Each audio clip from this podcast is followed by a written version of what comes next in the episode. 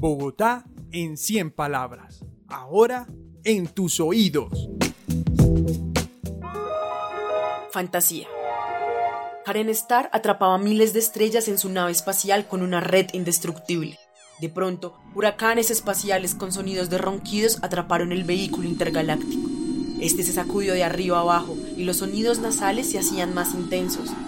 Karen sintió su silla de piloto vibrando y apretó muy fuerte sus ojos. Y al abrirlos, vio la silueta borrosa de su profesora de español, que les leía cuentos a los niños del aula 5C, de un colegio al sur de Bogotá. Desperté feliz por haber tenido una aventura galáctica, única e incomparable.